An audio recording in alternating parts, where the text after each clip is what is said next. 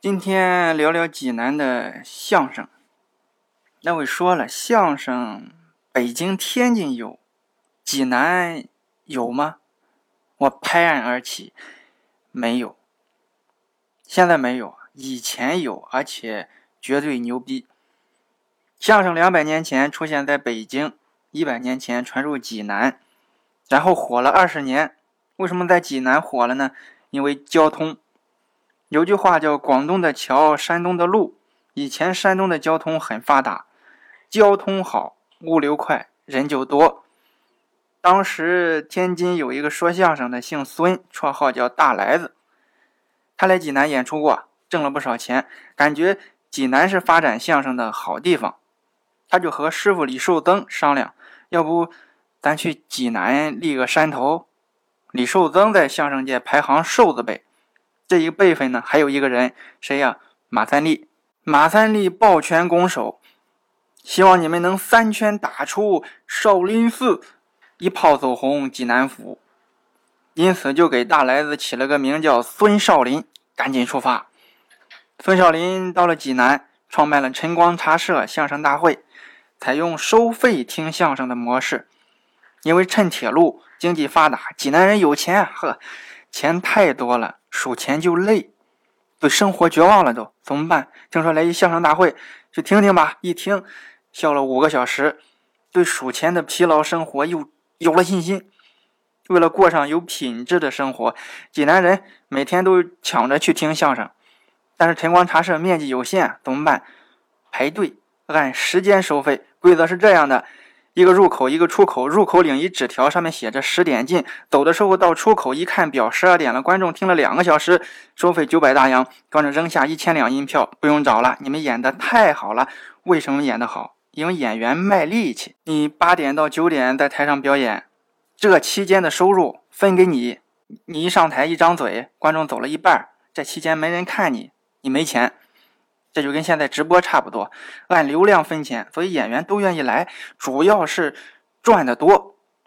要是人太多怎么办？排一天队都进不去，观众就绝望了。剧场有办法，让演员故意往差了演，观众一看，哎，今天演员没在状态，哎，走吧，改天再来。出口走五个，入口马上放五个人进来，人为控制流动率，让观众不白来。这么火的剧场。都有哪些演员来演出呢？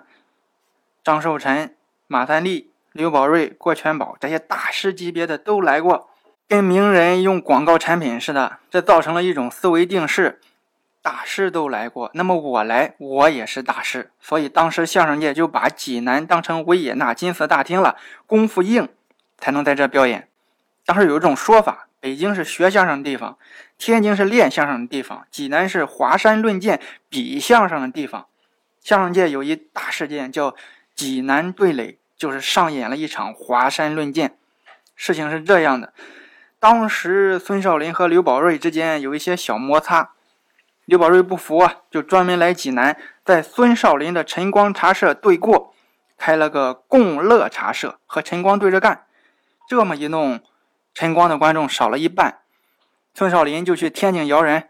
刘宝瑞也去北京找人支援，双方不断的拉拢全国相声名家来这演出。这场大战持续了将近两个月，可谓是全明星阵容，堪比马云的小电影《攻守道》。最后两方发现对谁都没有好处，双方握手言和，著名的济南对垒以和平收场。济南相声火了二十年，到了一九六六年，历史原因。文化界遭遇一点小波折，晨光茶社关门停业了。这一停，济南的相声就没有了消息。再有消息是四十年后，到了二零零六年，孙少林的儿子孙小林重新开张了晨光茶社，以济南市非物质文化遗产的名义，给市民免费说相声，去晨光茶社听相声不要钱。结果正如现在，精神可嘉，效果是默默无闻。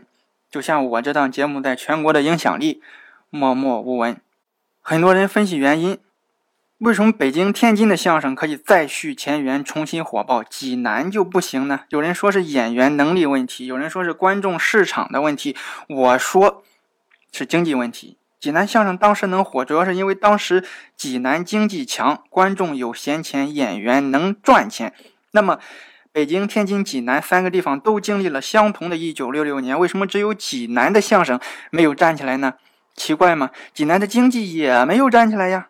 当时三个城市实力差别不大，现在呢，北京、天津怎么样？济南怎么样？山东引以为傲的铁路在全国还能数第几？